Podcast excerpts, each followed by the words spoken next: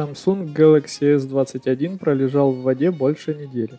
Флагман продержали в аквариуме около 11 дней, описав изменения, которые с ним происходили за это время. Начиная с Galaxy S7, корпус устройств в линейке смартфонов Samsung Galaxy S защищен от пыли и воды по стандарту IP68. Ко всем трем новым флагманам Samsung это тоже относится. Один энтузиаст решил проверить, насколько хорошо новый Samsung Galaxy S21 выдерживает погружение в воду.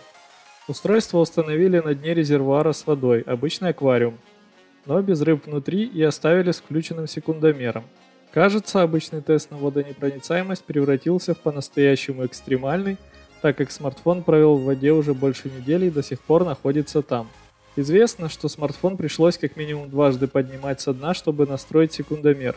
Выяснилось, что встроенный таймер не работает дольше 99 часов 59 минут 59 секунд. Для зарядки смартфон из воды не вытаскивают. В случае надобности используют беспроводное зарядное устройство, которое работает через стенки резервуара. Результаты.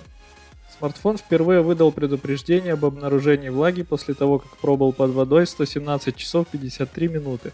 В этот момент экран не реагировал на нажатие, устройство само перескакивало из одного приложения в другое. Спустя 241 час почти полностью перестали работать динамики. Тест еще не окончен. Вероятно, автор эксперимента ждет, когда устройство совсем перестанет работать. Стандарт IP68 указывает на то, что телефон выдерживает погружение в воду на глубину до 1,5 метра в течение 30 минут. Резервуар с водой, используемый для теста, не достигает даже половины максимальной глубины, что объясняет, почему тест на водонепроницаемость изначально захотели растянуть по времени.